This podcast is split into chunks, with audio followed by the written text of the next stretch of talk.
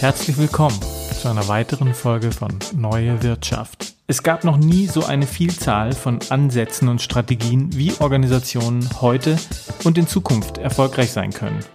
Jede davon hat ihre Berechtigung. Von selbstorganisiert bis hierarchisch, von gemeinwohlorientiert bis hyperkapitalistisch. Mein Name ist Thomas Rosenstiel. Und ich bin Florian Bernkammer.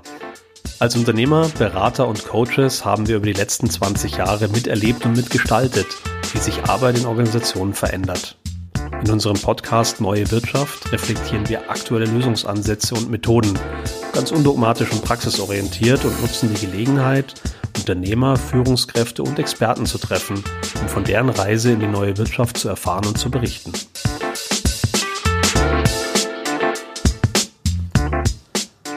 Unser Thema ist heute Verantwortung als Unternehmer oder Unternehmerverantwortung.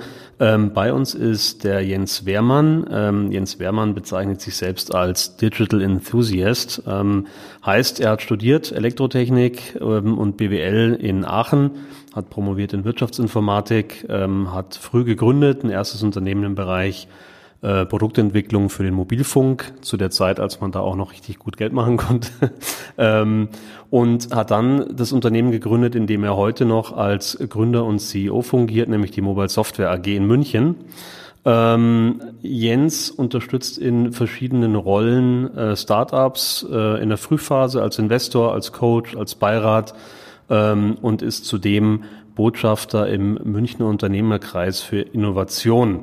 Ähm, vielleicht so ein Stichwort oder Absprung, Jens. Ähm, was passiert momentan gerade bei den Münchner Unternehmern oder Unternehmern allgemein? Ähm, wie, wie, hab, wie hast du jetzt die letzten Monate besonders erlebt? Äh, ja, danke erstmal für die äh, netten und warmen Worte. Ähm, ich erlebe da tatsächlich so eine, ähm, äh, eine sehr ambivalente Sichtweise. Also ich äh, unterhalte mich sehr viel mit äh, Unternehmern, die äh, ähnliche oder komplementäre Dinge tun, die wir so äh, den ganzen Tag über tun und ähm, äh, stehe da in einem regelmäßigen Austausch. Das erste, was natürlich auffällig ist, dass wir den Austausch von einem doch sehr, sehr personenbezogenen, persönlichen Austausch auf etwas Virtuelles ähm, jetzt umgeswitcht haben, was erstmal das Format am Anfang so ein bisschen, ja, ich will nicht sagen ad absurdum geführt hat, aber das war überhaupt nicht klar, ob das so funktioniert, ob man auch einen sehr äh, emotionalen Austausch auch quasi über eine digitale Plattform hinkriegt. Ähm, das hat soweit ganz gut geklappt und ähm, ich erlebe da sehr, sehr unterschiedliche Sichtweisen. Also der, der Tenor ich sage es jetzt mal so ein bisschen plakativ und überschriftsartig, IT-Unternehmer, die nicht im Automobilzulieferbereich äh, unterwegs sind, denen geht es in der Regel gerade ziemlich gut. Das ist das, was ich erlebe. Ähm, auf der anderen Seite erlebe ich aber auch auf der persönlichen Ebene ganz viele Fragezeichen. Ähm, das hängt mit gesundheitlichen Themen zusammen, das hängt damit zusammen, wie man sich äh, organisiert, mit Homeoffice-Themen. Ähm, ich erlebe das selber bei uns im Unternehmen. Wir hatten uns sehr, sehr leicht getan mit dem Thema Homeoffice, weil eigentlich alles technisch schon da war. Ähm, und jetzt so nach einigen Monaten, nachdem wir immer noch hauptsächlich alle im Homeoffice sind, ähm, stellen sich jetzt eher so soziale äh, Fragen. Wem geht's gut? Wer ist überlastet? Ich kriege mehrfach Signale äh, von Leuten, die ja mehr unter ihrer Arbeitslast äh, zu leiden haben als vorher. Und was ich so gemerkt habe, ähm, dass uns Corona ähm, irgendwie expliziter gemacht hat. Was, was heißt expliziter?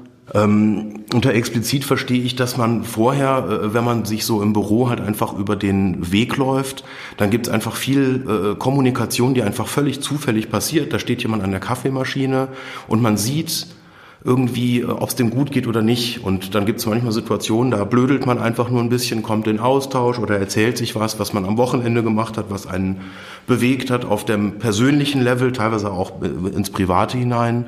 Ähm, und diese neue Realität ist halt eine sehr rationale. Da machen wir halt einmal mit dem gesamten Team jeden Tag äh, ein Daily, wo jeder kurz so sagt, wo er steht, was er gerade heute macht.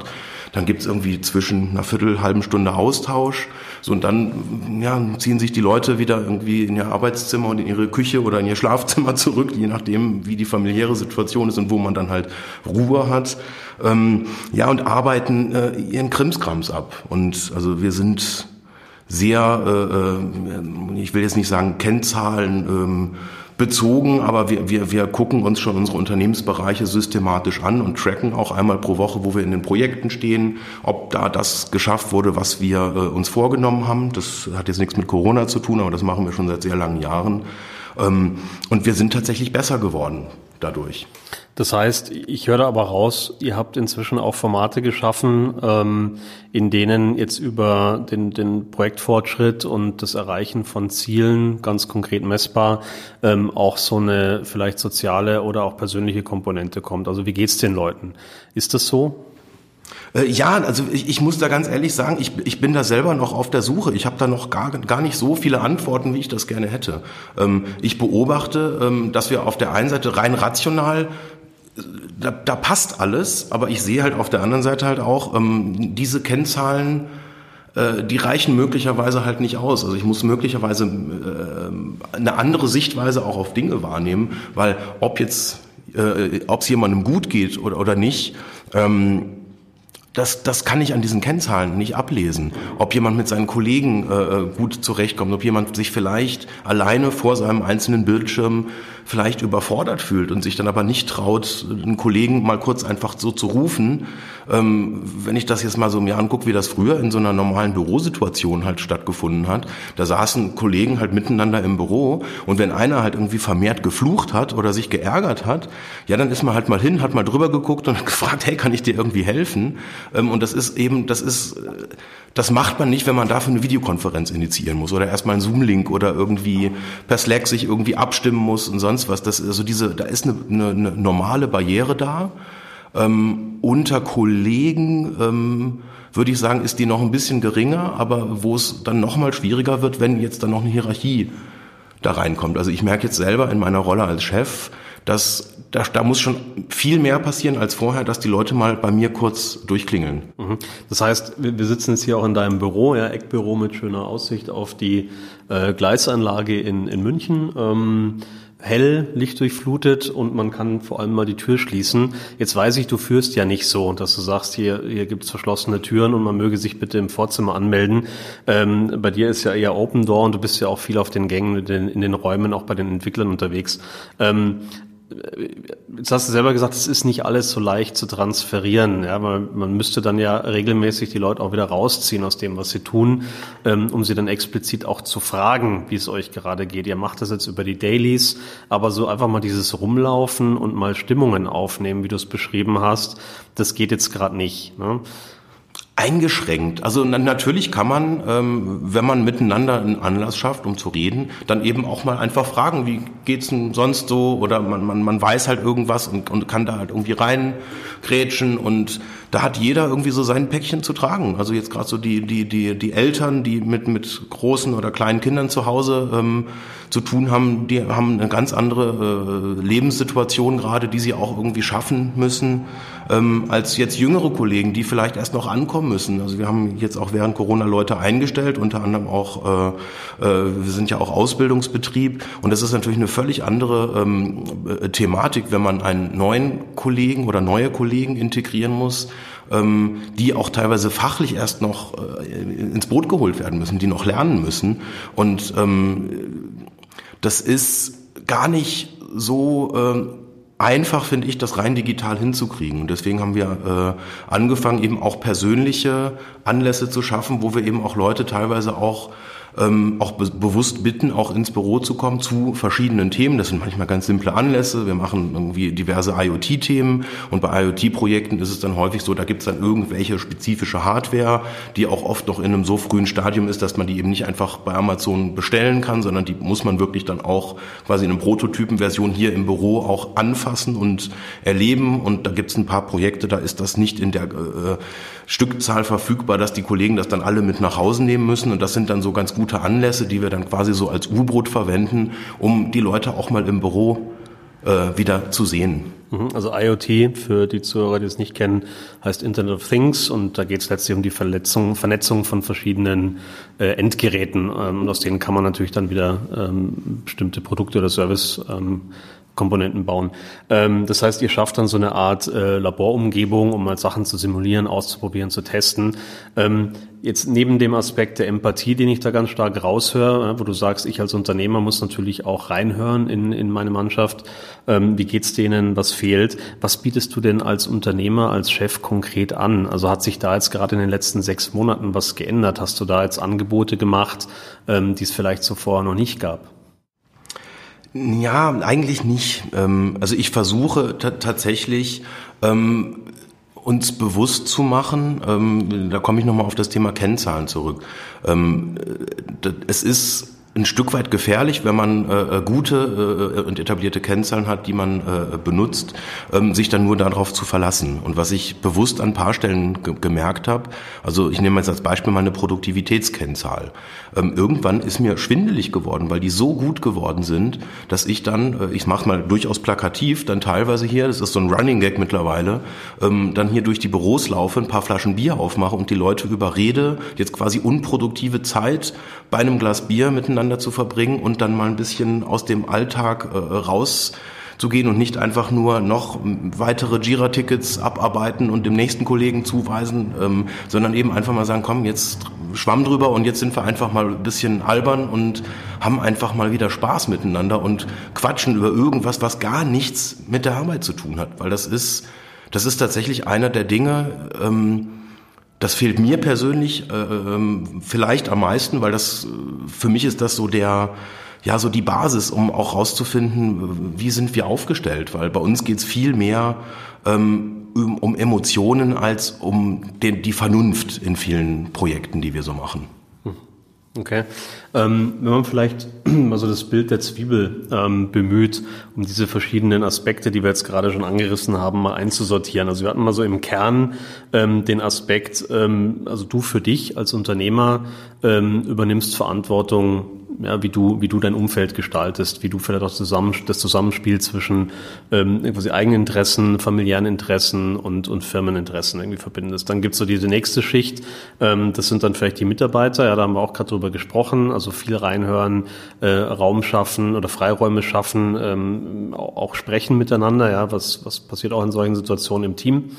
Ähm, so die nächste Schicht könnte man sagen, wäre vielleicht so die Kundenschicht. Gibt es so beim, beim Umgang mit deinen Kunden ähm, Dinge, wo du sagst, so unter dem Schlagwort der Verantwortung, ähm, da habe ich ganz klare Meinungen oder Erfolgsrezepte oder vielleicht auch Dinge, die sich jetzt in den letzten Monaten massiv geändert haben? Ja, ja, ich versuche mal die Zwiebel zu schälen. Also ich glaube, der, der Kern und das, das ist eine Erkenntnis, die, die ist für mich irgendwie schon relativ lange sehr selbstverständlich. Ähm, ich, ich formuliere es mal irgendwie äh, ähm, mal so als Gegensatz zu äh, so, so America First Parolen mit Family First, weil das ist für mich immer das Zentrum gewesen. Ähm, und ich hatte irgendwann äh, so eine ganz banale Erkenntnis, dass ich gemerkt habe, ähm, wenn bei mir irgendwas ist, was mit der Family zu tun hat, das hat immer Vorrang vor jedem beruflichen Thema. Ähm, und irgendwann war mir klar, ähm, dass es keinen Grund gibt, warum das ein Privileg, was jetzt irgendwie nur für Gründer und Chefs irgendwie gelten sollte, ist, sondern das ist, das habe ich zur, in meinen Augen zumindest, ich hoffe, meine Mitarbeiter sehen das auch so, zur Selbstverständlichkeit gemacht, dass das immer Vorrang hat. So, und diese Zufriedenheit, dass man ausgeglichen ist, dass man äh, Sinn und Erfüllung in dem findet, was man tut, das ist etwas, was ich mir für mich wünsche und da gilt eigentlich in meinen Augen das gleiche Grundprinzip. Ich nehme vielleicht mal ein Beispiel, an dem man das irgendwie erkennen kann. Wir haben früher etwas getan, was in unserer Branche relativ naheliegend ist. Wir haben, ich formuliere das jetzt mal ein bisschen gemein, wir haben quasi Personalleasing gemacht und haben Menschen, also Humankapital vermietet die sehr spezifische Kenntnisse haben und das sind dann oft so Kenntnisse aller, ja, kann irgendwie folgende Programmiersprache auf einem Senior-Level mit so und so vielen Jahren Erfahrung und bla bla bla. Ähm, und die Leute haben wir dann entsprechend dieser Profile in Projekten eingesetzt, so wie der Kunde das wollte. Ähm, was eine sehr spezifische Anforderung auch an den Typ Mensch äh, mit sich bringt, der das macht. Dieses Geschäft machen wir heute tatsächlich überhaupt nicht mehr.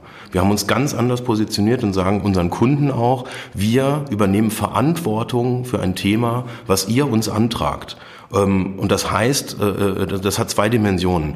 Die operative ist im Prinzip die, dass wir sagen, wir treten mit einem Team an, um euer Problem zu lösen. Also sprich, ihr kriegt nicht Entwickler 1, 2, 3, sondern ihr kriegt von uns ein Team. Wie wir das zusammenstellen, das liegt eigentlich in unserer Obhut. Ihr habt einen Ansprechpartner, einen Projektleiter oder je nachdem, bei manchen Firmen heißt das dann Product Owner, ähm, der für euch sozusagen in jeder Lebenslage quasi ansprechbar ist äh, und der auch dann entscheiden kann, mit welchen anderen Leuten dann geredet werden muss oder wie auch immer.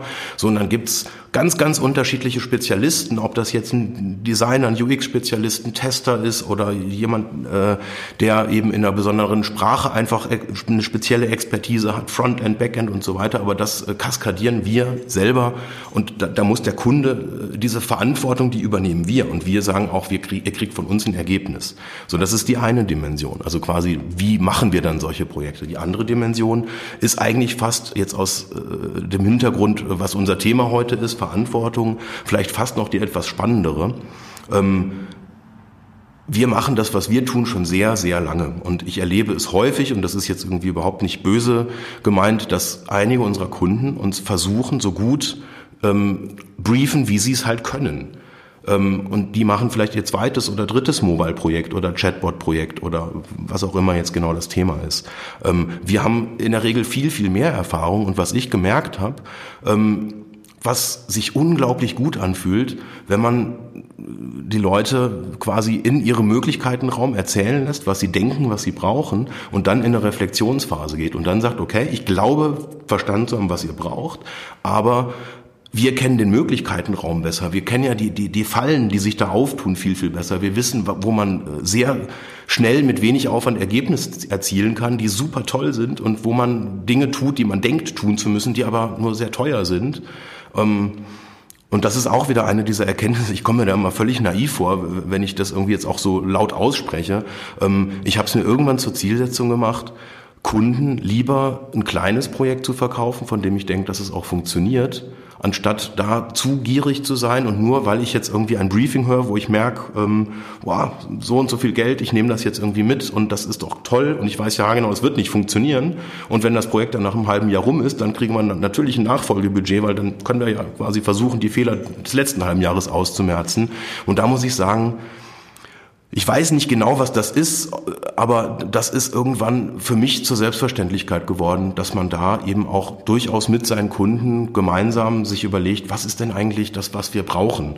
Oder das kann auch mal bedeuten, dass wenn man in der Strategiediskussion steckt, dass man dem Kunden auch mal sagt, ich glaube nicht, dass die Idee, die du da hast, dich irgendwie nach vorne bringt oder dass die trägt oder dass sie dich irgendwie von deinen Wettbewerbern anwendet oder dass wir das Ziel verstehen, was du da eigentlich verfolgst. Hm, da braucht man aber schon ein starkes Rückgrat, ne? weil im Zweifelsfall beißen sich dann ja auch die, ähm, sag mal, die Ziele, äh, Verantwortung gegenüber dem Team, das eine Auslastung braucht, das ja auch ein bisschen ne, Geschäft braucht. Und auf der anderen Seite aber den Kunden auch dafür zu, davor zu schützen, als Laie eben auch Fehler zu machen ähm, und, und quasi dahingehend zu beraten, dass er halt auch wirklich Probleme löst und nicht einfach nur Projekte umgesetzt bekommt. Ja, das, ich, ich, ich, ich sehe das an der Stelle ganz, äh, ähm, äh, ganz pragmatisch. Ich glaube, es ist eine Grundsatzentscheidung, weil wenn man einen, starken Wachstumskurs einschlägt, ähm, dann muss man, glaube ich, gewisse Dinge auch in Kauf nehmen. Und das ist ein Luxus, den erlaube ich mir unternehmerisch äh, auch zu sagen, ich muss nicht wachsen. Lieber wächst das hier auf eine gesunde Art und Weise und lieber mache ich mit dem Kunden ein kleines Projekt und der ist zufrieden und dann ist er auch erstmal glücklich und dann kommt er aber nach einem halben Jahr vielleicht wieder oder nach zwei Jahren oder drei und sagt, hey, das hat damals einfach total viel Sinn gemacht und dann geht man weiter und das ist, wenn man jetzt äh, eine dauerhafte Wachstumsstrategie verfolgt, wahrscheinlich gar nicht so eine schlaue Variante. Also so kommt mir das zumindest immer vor. Aber das ist so ein Thema, wo ich unternehmerisch sage, ich vertraue da auf mein Bauchgefühl und will das lieber äh, richtig machen und dann auch selber äh, irgendwie mich im Spiegel angucken müssen, anstatt jetzt quasi mich nur als Salesmensch zu verstehen, der den Leuten halt einfach ja das verkauft, was sie halt irgendwie denken zu brauchen. Also ist dann Verantwortung im Prinzip ein Baustein auch äh, beim Aufbau von Vertrauen und Vertrauen wiederum Baustein beim Aufbau von Loyalität. Genau. Und das, das Coole ist, ähm, ich glaube sogar, wir haben jetzt hier das Bild der Zwiebel gerade bemüht, dass sich dieser Kreis tatsächlich schließt, weil dieses Mindset, wie man in Projekten mit Leuten umgeht, das spiegelt sich natürlich wieder auf die individuelle Sichtweise jedes einzelnen äh, Teammembers wieder, der in den Projekten auch mit Kunden interagiert. Weil wenn man da jetzt sagt, okay, unser Ziel ist halt Stundenkloppen, kostet es, was es wolle, dann führt das natürlich zu einem völlig anderen Selbstverständnis, auch bei den Kollegen. Ähm, und wenn man aber merkt, nee, unser Ziel ist, mit dem Kunden gemeinsam ein Ziel zu erreichen, gemeinsam, weiß ich nicht, sich zu trauen, auch verrückt zu sein und das Neue zu versuchen und irgendwie auch mal ein Risiko äh, einzugehen und dann zu bewerten, wollen wir das wirklich uns trauen und dann aber auch gemeinsam dafür machen. Und das führt natürlich auch dazu, dass man gemeinsam tolle Gipfelerfolge äh, zum Feiern hat, aber es führt natürlich auch, und da darf man sich auch, äh, ja, das, das, das muss man auch so hart auch sehen, das führt natürlich auch dazu, wenn man sich viel traut, dass eben auch nicht immer alles nur gut gehen kann. Und das führt aber natürlich, wenn man das wirklich auf Augenhöhe macht, und das ist, glaube ich, ein ganz zentraler Begriff, ähm, und der gilt sowohl intern als auch extern mit Kollegen, mit äh, Mitarbeitern, ähm, dann ist das eine völlig andere Erfahrenswelt und das, das führt natürlich auch zu einer, zu einer Loyalität auf einem, auf einem ganz eigenen Niveau. Also so erlebe ich das zumindest. Also da kommen mir oft Kunden eher wie ja, gute, bekannte Freunde vor und jetzt nicht nach einer äh, kalkulierten Beziehung in irgendeiner Form. Mhm. Lass uns vielleicht mal auf die nächste ähm, und, und für heute zumindest mal letzte Zwiebelschicht schauen, ähm, äh, nämlich so die, die gesamte Umwelt um, um, um ein Unternehmen. Ja? Also das ähm, das vielleicht als Beispiel die Gesellschaft, ähm, die tatsächliche Umwelt im quasi Sinne von Natur und Nachhaltigkeit, ähm, ja, dass man vielleicht einfach so ein bisschen diesen weiteren Stakeholderkreis mal anschaut. Wie überträgt sich das Thema der Verantwortung denn da? Was gibt es da für Aspekte, die für dich wichtig sind? Puh, ja, das, das ist das ist ein das ist ein großes äh, äh, ähm, ein großes Feld tatsächlich. Ähm, ich versuche die die Dinge nicht radikal zu sehen oder oder anders.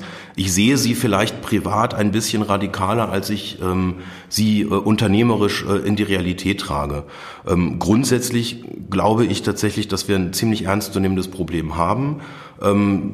In der Einstellung vielen Dingen gegenüber primär. Ähm, und das ist, glaube ich, was, wo Unternehmer äh, gefragt sind, auch mit Weitsicht äh, Dinge zu tun, die fürs große Gesamte richtig sind. Ich nehme jetzt mal als ganz konkretes Beispiel Corona. Das hat ganz konkreten Impact, dass geschäftliche Abstimmungen sehr effizient über Videokonferenzen gemacht werden, wo man früher sich vielleicht ein Flugzeug gesetzt hat. Ähm, und da völlig selbstverständlich dann sieben, acht Leute bemüht hat und weil die Entfernungen entsprechend groß sind, braucht man ein Hotel und so weiter. Ähm, das haben wir jetzt, glaube ich, gesehen in den letzten Monaten, dass das sehr gut auch ohne funktioniert und ich hoffe, dass da auch ein, ein spürbarer Effekt auch zurückbleibt. Nehmen wir das Beispiel äh, ähm, Flugzeuge. Also wir haben jetzt einen relativ jungen Mitarbeiterstamm. Ähm, und viele äh, sind da auch proaktiv, denen ist das wichtig, dass wir die Dinge hier richtig machen. Und obwohl wir jetzt als Firma gar nicht so klein sind, haben wir tatsächlich nur einen einzigen Parkplatz in der Tiefgarage. Also quasi, wenn ein Kunde dann mal sagt, äh, er will mit dem Auto kommen, dann geht das noch. Aber das ist quasi so, also es steht jetzt nicht auf der Abschussliste, aber es fühlt sich zumindest so an. Wir haben irgendwann von boah, einiger Zeit, vielleicht zwei Jahre her, mal so eine Diskussion äh, ge geführt, wie, wie wir mit dem Thema Fliegen umgehen wollen. Und irgendwie waren sich innerhalb relativ kurzer Zeit alle Kollegen einig, ähm, Fliegen, das wollen wir irgendwie nicht. Und wenn es irgendwie vermeidbar ist, dann vermeiden wir es. Und in diesem Sinne sind wir seit einer Ewigkeit mit dieser Firma nicht mehr geflogen. Mit der Bahn funktioniert das super. Das geht so weit, dass wenn wir mal, ich meine, wir sind jetzt äh, von unserem Kundensituation äh, her relativ regional unterwegs. Da gibt es dann welche auch mal, die so ein bisschen ländlicher sind. Und das geht dann so weit, dass wir sagen, wenn wir da hinfahren, ja, dann fahren wir da halt elektrisch hin. Und wenn wir irgendwie elektrisch hinfahren können, dann können wir vielleicht auch mit eigenproduzierter Energie dahin fahren. Und so kommt man halt von Hölzchen aufs Stöckchen. Und ich glaube persönlich, das sind eher so individuelle Interessenlagen ein Mitarbeiter hat dann irgendwann mal vorgeschlagen, dass, warum kaufen wir eigentlich Wasserkisten? Und da haben wir gesagt, ja stimmt, eigentlich total doof. Und dann haben wir uns so eine Wassersprudelanlage irgendwie gekauft. Schmeckt viel besser, ist praktischer ähm, und ja, wir müssen keine Wasserkisten durch die Gegend getragen werden. Und so gibt es Dutzende von Kleinigkeiten, kleinen Beispielen, ähm, wie man sozusagen auch miteinander ähm, das Thema so langsam ja, für sich erschließen kann. Und das ist irgendwie, also zumindest in meiner Wahrnehmung, nichts, was jetzt irgendwie weh tut oder wo man irgendwie verzichtet, sondern es ist quasi so im Sinne auch unserer Projekte, die wir machen. Ähm, wir gucken ja, was ist der Möglichkeitenraum und IT ist, glaube ich, an vielen Stellen der Schlüssel, ähm, technologisch ja neue Dinge auch anders zu umzusetzen oder alternativ vielleicht auch mal radikal neu zu denken. Ich habe jetzt, während du gesprochen hast, auch gerade nochmal nachgeguckt, denn jetzt in der Vorbereitung auf unser Gespräch habe ich gesehen, auf der Website steht irgendwo ganz groß, wir übernehmen Verantwortung. Ähm, das, das habe ich gesehen, nachdem wir eigentlich den Titel festgelegt haben. Ähm, und dann war auch, glaube ich, der erste Punkt, äh, da ging es auch so ein bisschen um, um Ökologie und Nachhaltigkeit. Und jetzt habe ich hier nochmal geguckt ähm, und, und sehe, ihr macht das total nett, ähm, ohne da Werbung machen zu wollen, mit Icons, mit bunten und ihr schreibt jetzt, wie ihr Verantwortung übernehmt ähm, und, und schreibt dann dahin, also wie gesagt, schön, schön bebildert, strikte Mülltrennung, ja, regionales Obst und Bier, ähm, smarte LED-Beleuchtung. Ne? Also Strom, genau, Strom sparen. Ja, wir arbeiten von München aus, hast du gerade angesprochen. Man muss nicht durch die Gegend fliegen, aufbereitetes Leitungswasser, fast papierloses Büro, Müllvermeidung und so weiter. Ähm, Finde ich toll und man sieht daraus da, da, oder daran auch quasi, dass euch die Themen wirklich wichtig sind, dass ihr die auch nach außen tragt und versucht damit auch ein Vorbild zu sein. Ja, so stimmt. Ähm, jetzt hat man so das Thema äh, vor allem Nachhaltigkeit im, im quasi äh, Umweltsinn. Ähm, was gibt's denn noch für Themen, die gerade so ein bisschen gesellschaftlich äh, Relevanz haben? Wie, wie kann man da, also ihr bildet aus, habe ich gesehen, das ist vielleicht auch so ein bisschen noch dieser, äh, diese Zwiebelschicht mit Mitarbeitern, aber es auch, ein, also ihr gebt auch da der Gesellschaft zurück, weil ihr sagt, wir profitieren, wir verdienen ja Geld damit. Ähm, also nehmen wir auch immer wieder junge Leute auf und bilden die dann entsprechend aus. Gibt's weitere Themen, die dir wichtig sind? Ja, also auf die Gefahr hin, dass das jetzt vielleicht abgedroschen äh, klingt. Ich glaube, dass es manchmal schlau ist, ähm, nicht nur immer nach, nach dem, äh, ob das jetzt privat oder äh, äh jetzt geschäftlich ist, ist eigentlich völlig wurscht, äh, auf, sich auf so einer Vorteilssuche zu befinden, sondern manchmal ist es, glaube ich, schlau, auch mit einem gewissen gesunden Menschenverstand mal einen Schritt zurückzutreten und zu gucken, was tut uns denn gerade in einer gewissen Situation gut. Das heißt jetzt nicht, dass man an irgendeiner Stelle extrem oder dogmatisch werden muss, aber ich versuche, und wie gesagt, ich entschuldige mich dafür, das klingt jetzt wirklich völlig abgedroschen, ich versuche halt auf die Leute in meinem Umfeld aufzupassen.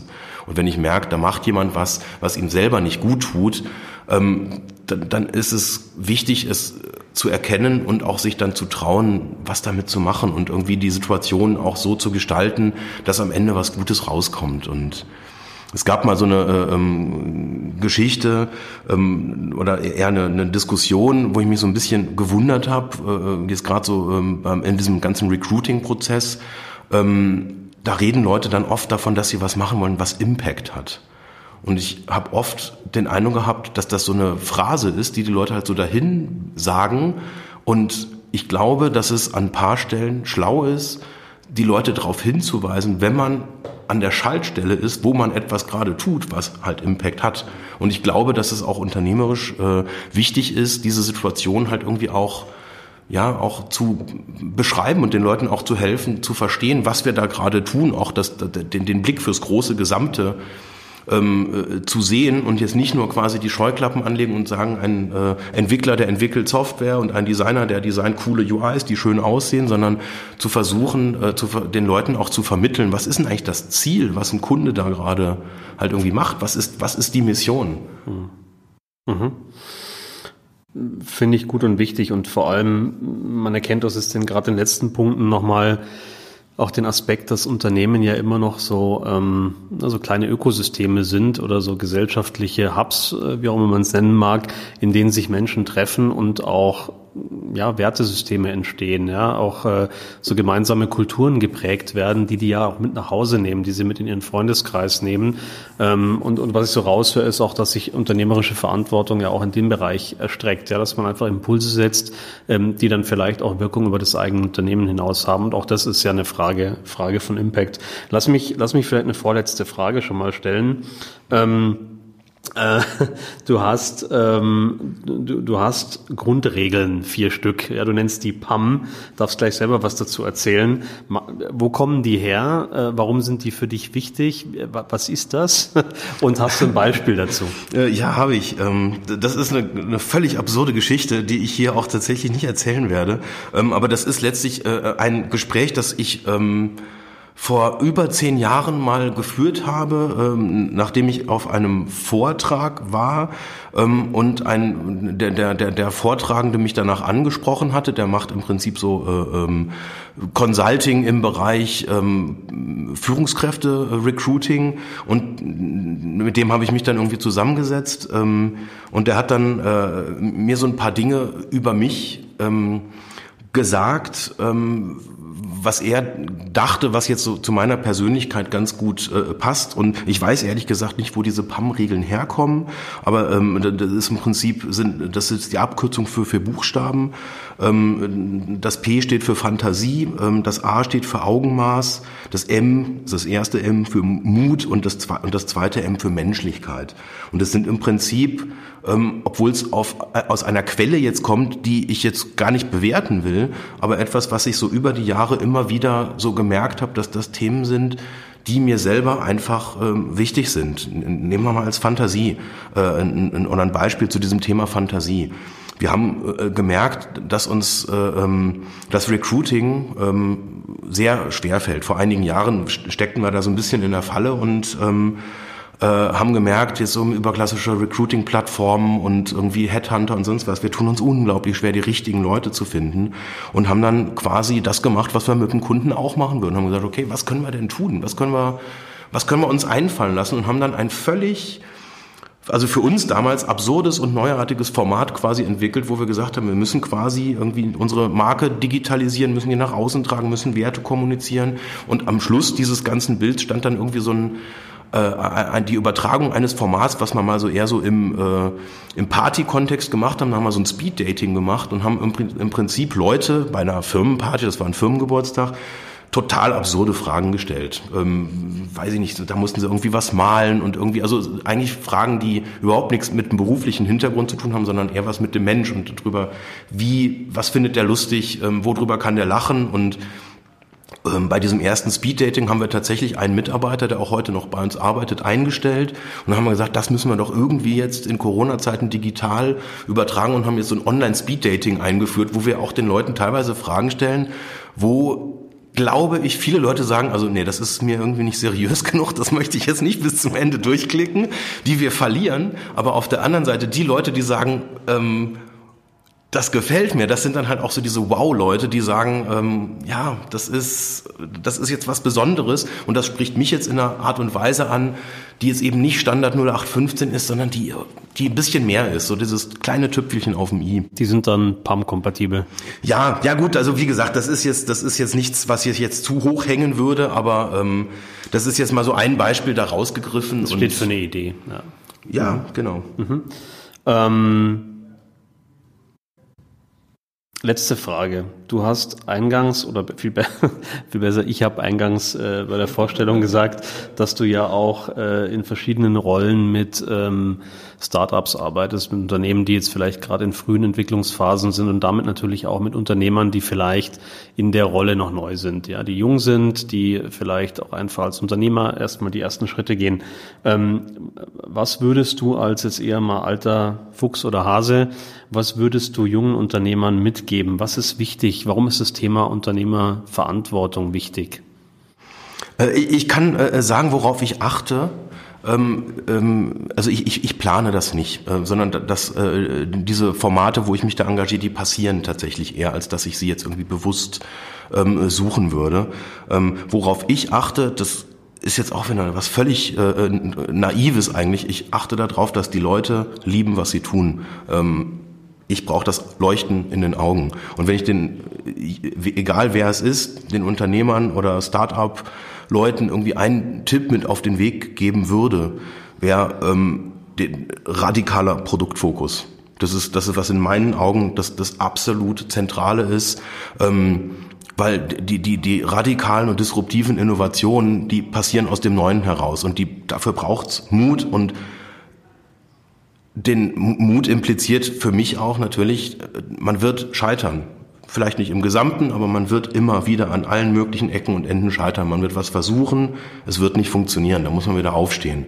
Und ich glaube, ähm, dass es ganz, ganz wichtig ist, dass man sich bewusst macht, ähm, dass nur wenn man wirklich an das glaubt, was man da tut und das wirklich um jeden Preis will, dass man dann eine Chance hat, wirklich was zu bewegen. Und das ist so das Muster, nach dem suche ich und ich habe tatsächlich auch das Glück, mit ein paar Leuten zusammenzuarbeiten und auch in der Vergangenheit zusammengearbeitet zu haben, die genau dieses Leuchten, diesen unbedingten, unbedingten Willen, das Ding halt richtig, richtig zum Fliegen zu bringen, halt irgendwie hatten.